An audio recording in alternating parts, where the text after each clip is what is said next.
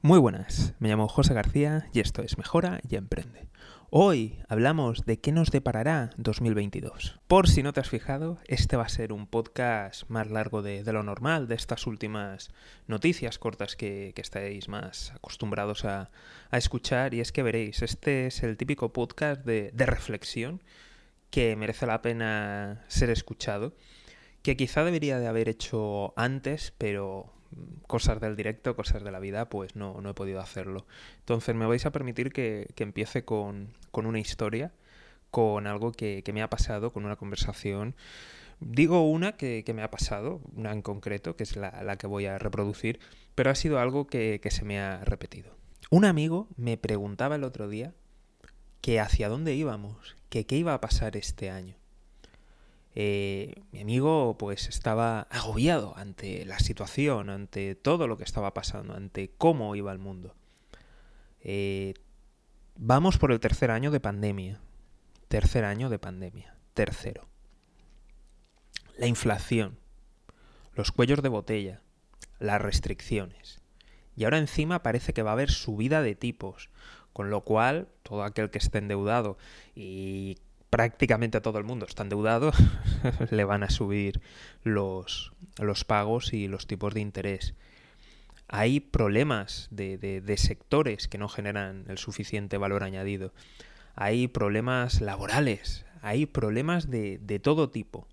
Hay conflictos, hay guerras. Y me preguntaba que cuándo iba a acabar esto, que si este año se, se acababan las cosas. Como ya he dicho, es un amigo y por tanto le puedo hablar con franqueza. Espero que tú también seas mi amigo, mi amiga y te pueda hablar con, con esa franqueza. Y es... A ver. ¿Qué crees que es el mundo? ¿Qué crees que ha estado pasando todo este tiempo? Mi amigo se, quedó con cara sorprendida y porque no, no, no terminaba de, de entender lo que yo le decía. Y le dije, vamos a ver. Tú has viajado como yo. Tú sabes cómo está el mundo. Vamos a hablar de aquí de Europa. Eh, tú miras Europa, miras Estados Unidos. No, no me voy a ir a, a ningún país emergente, me voy a Estados Unidos. ¿Cuánta gente no tiene seguro médico allí? ¿Cuánta gente se arruina por una operación, por una enfermedad o por un accidente? ¿Cuánta gente vive en la pobreza y en la miseria? Y es el primer país, la primera economía del mundo. Eso es real para mucha gente. Muchas de las cosas del tipo de vida que hemos tenido, de determinadas garantías, de determinado apoyo, de determinada estabilidad, muchas de esas cosas las hemos vivido nosotros, nosotras, en un tiempo particular, en un lugar particular. Pero esa no es la vida de mucha gente. Hay países en los que la mayoría de las personas pues no, no se van de casa porque no pueden. Y dentro de una misma casa conviven tres y cuatro generaciones. Entonces, esas realidades existen. Lugares marcados por la violencia. Todas esas realidades han existido mientras nosotros, entre comillas, estábamos bien o estábamos mucho mejor.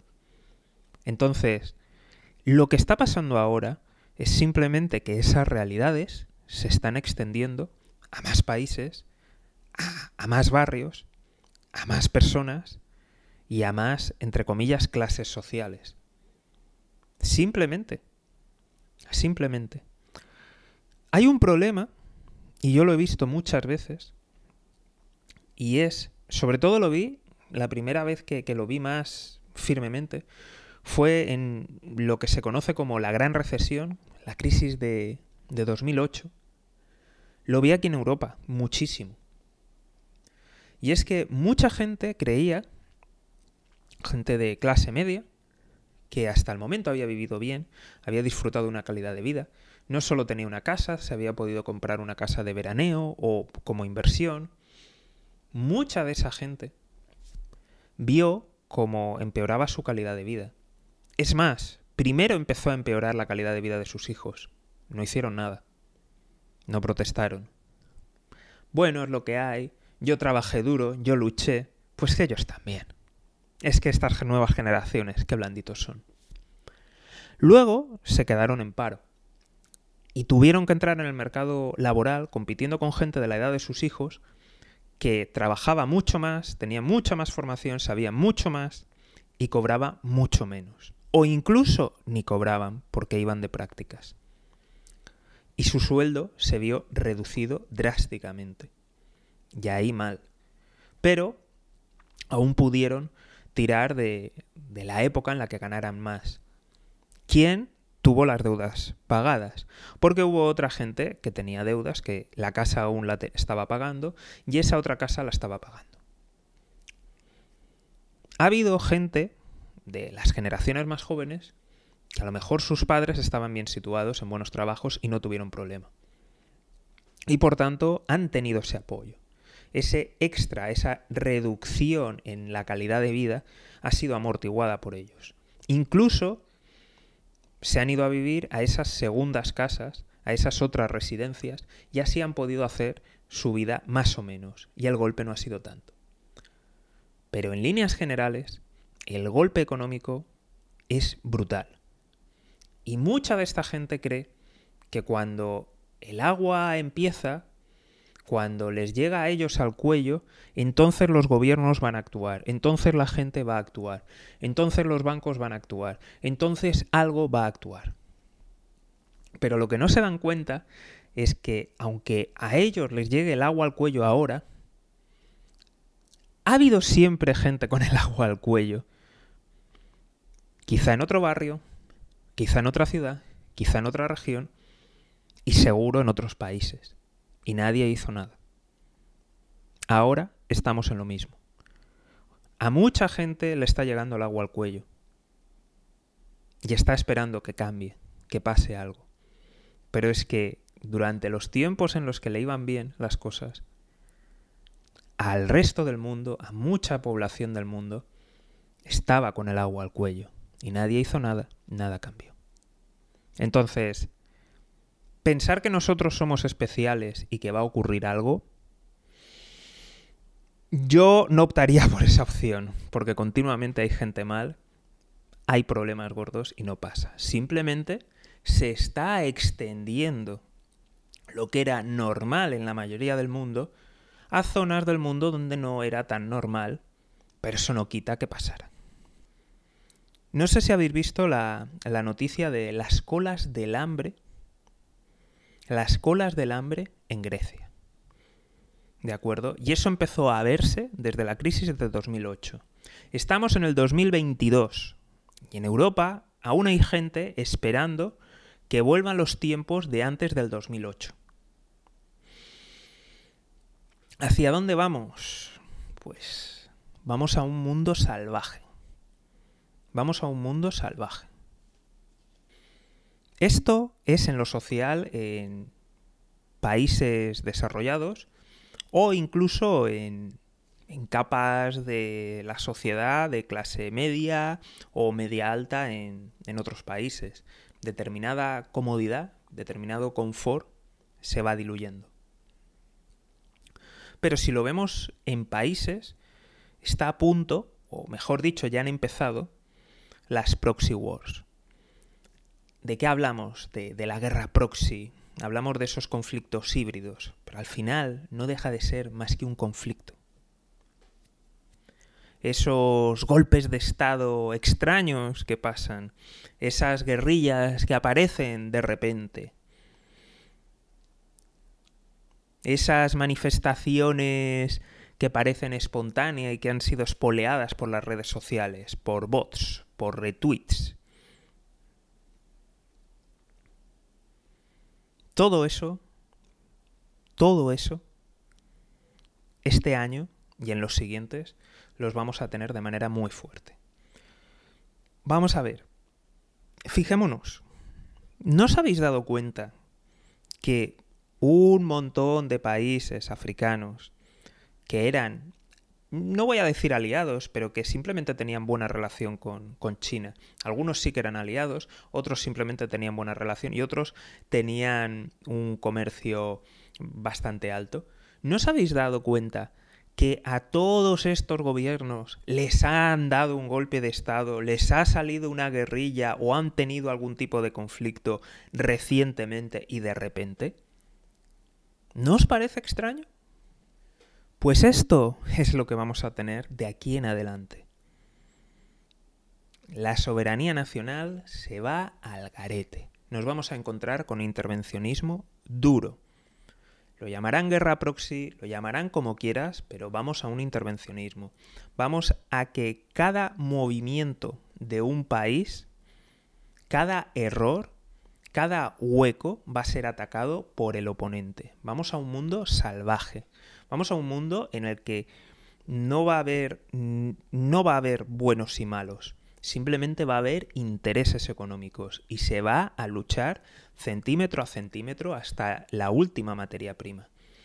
Y la gente que, que, vivamos en esos países vamos a ser moneda de cambio o vamos a ser daños colaterales tenemos un enfrentamiento geopolítico entre Estados Unidos y China.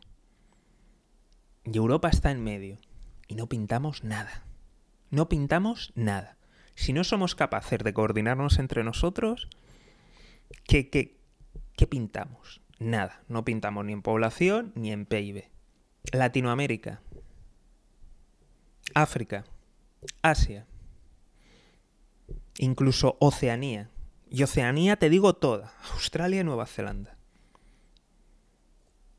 Van a ser fichas. Y nosotros, el resto de ciudadanos, vamos a ser peones. Nos van a mover, vamos a revueltas, va a haber desinformación, va a haber mentiras, se va a armar a guerrillas, luego se les llamará terroristas, se les bombardeará, después se les volverá a rearmar. A eso vamos. Vamos a un mundo salvaje, vamos a un mundo en el que nadie va a tener reparos de nada. A eso vamos. ¿Cómo lo contarán los medios tradicionales? Pues ya te lo puedes imaginar.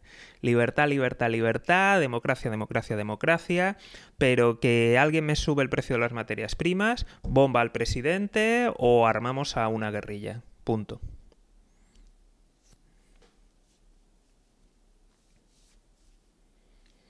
Y esto no va a ser solamente en los estados.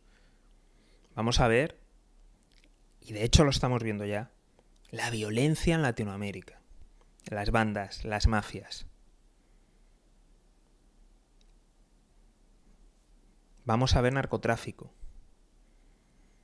Vamos a ver cómo se trafica con personas. Y vamos a ver, como ya se ha demostrado en alguna ocasión, que milicias, personas que estaban esclavizando en el siglo XXI, recibieron fondos de la Unión Europea. Esto es lo que vamos a ver. Una guerra despiadada por los recursos, por la influencia, por todo. Todo vale. Eso es lo que vamos a ver. Y nosotros vamos a estar en medio. Y de la misma forma que para nosotros, cuando estábamos bien, había gente que lo pasaba muy muy mal y que estaba con el agua al cuello y no nos enterábamos, para otros estratos y capas de la población, vamos a ser esos otros que estamos mal, que nos pasan cosas, pero ocurre lejos, no me interesa o no me entero y tampoco voy a hacer ningún esfuerzo por, por darme cuenta. Así que si alguien está esperando algo milagroso, no va a pasar. Por contra, se está creando una élite mundial, y no lo digo en plan conspiranoico, sino una élite en el sentido de que en todos los países hay gente viviendo muy, muy bien. En todos, en todos. Con recursos, con riqueza. Y si tú al final acabas montando una empresa que vende a este tipo de personas, simple y llanamente te forras. Y por tanto, podemos centrarnos en negocios para esa élite mundial. Así que sí, a muchas empresas les irá mal, pero a otras les va a ir bien. porque están enfocados en ese público objetivo. Así que si tus empresas venden a este tipo de gente, pues no hay problema. Con lo cual, mm, aún más difícil que algo cambie. Después, en los lugares más pobres, más empobrecidos, los lugares que aún tienen que emerger, vamos a vivir protestas, revueltas, y no solamente alimentadas por las guerras proxy, que evidentemente eso hace mucho, sino porque hay una base de descontento y hay una base que está a punto de, vamos, de, de estallar todo. Y esto es debido a... Llevamos, no sé el tiempo que llevamos ya, con subidas intensísimas en los precios de los alimentos. Vemos países que estaban subvencionando los alimentos, que están al límite y que están quitando las subvenciones. Vemos subidas en las energías, subidas brutales, que eso no solamente afecta a los países en sí, sino que además es algo competitivo. No hace mucho ha llegado un barco cargado de gas desde Australia a España. Australia, España. Un barco cargado de gas. No había otro país al que ir. Y le ha salido rentable. O sea, estamos hablando que ese barco podría haber ido a muchos otros países. Pues no, se ha dado la vuelta enterita al mundo, se ha ido al otro, al, lado opuesto del planeta, a descargar allí su gas. Con lo cual, va a haber desabastecimiento en muchos lugares que no van a poder pagarlo. E incluso dentro de esos países donde puede llegar el abastecimiento, evidentemente, va a ir a clases pudientes y a empresas lo más rentables posibles, a gente que se lo puede permitir. Por tanto, subidas de energías y subidas de alimento, ¿qué va a producir? Va a producir que te tires a la calle porque no tienes nada y ya no tienes nada que perder. Vamos a ver revueltas, vamos a ver disturbios. Veremos qué más vemos en función de qué apoyo reciban en las guerras proxy. Entonces, vamos a un año muy convulso, muy convulso. Y si los que hemos estado más o menos viviendo bien y empeora nuestro nivel de vida, pues vamos a estar mal. Miremos a los que antes estaban con el agua al cuello, porque allí va a ser un mundo salvaje. Yo lo sé, es difícil de ver. Mm, sería más agradable contar buenas noticias o contar las falsedades que dicen en la mayoría de medios. Pero este es el mundo que viene y esta es la realidad. De la misma forma que en la gran recesión, la crisis de 2008, salía gente diciendo, no, saldremos fortalecidos, esta crisis no la pagamos y otras mierdas que no eran verdad. Ahora están diciendo lo mismo que todo va a ir mejor, que todo va a ser maravilloso, que todo tal. Tercer año de pandemia. Crisis financiera en ciernes, endeudamiento, inflación, guerras, conflicto, hambre, enfermedades. Todo aumenta. Así que, ¿por qué va a cambiar? Todo esto no como te he dicho, no te lo digo para mal. Te lo digo para que actúes en consecuencia, para que abras los ojos. Evidentemente, sería genial, sería bonito cambiar las cosas. Ojalá, ojalá, ojalá haya gente suficiente que despierte y se dé cuenta de todo lo que ocurre y pase a la acción. Pero, como a corto eso no va a pasar, más vale que, te prepares y actúes en consecuencia. Y que pienses, ¿quién me debe dinero? ¿Qué deudas tengo? ¿Dónde tengo invertido? ¿Qué puede pasar en un futuro? Eso es lo importante a día de hoy. Y de hecho, este programa está hecho con esa intención, que te des cuenta de lo que viene por delante. Que sí, que hay que ser optimista, pero tampoco tenemos que, negar una realidad que es la que viene y es la de un mundo salvaje. Así que, para enterarte de todo, seguimiento, suscripción y lo más importante de todo es que te apuntes a la lista de correo electrónico. Porque este programa en la China continental no se puede escuchar. Y seguro que hay más sitios que yo no me he enterado, pero que tampoco se puede. Así que, para evitar la censura, para poder hablar con libertad, sin que luego me casquen en alguna red social, por favor, correo electrónico. De verdad. Correo electrónico. Que si en algún momento tengo que cambiar de red social, podamos mantener el contacto, de verdad. Y hasta aquí el programa de hoy. Un saludo y toda la suerte del mundo.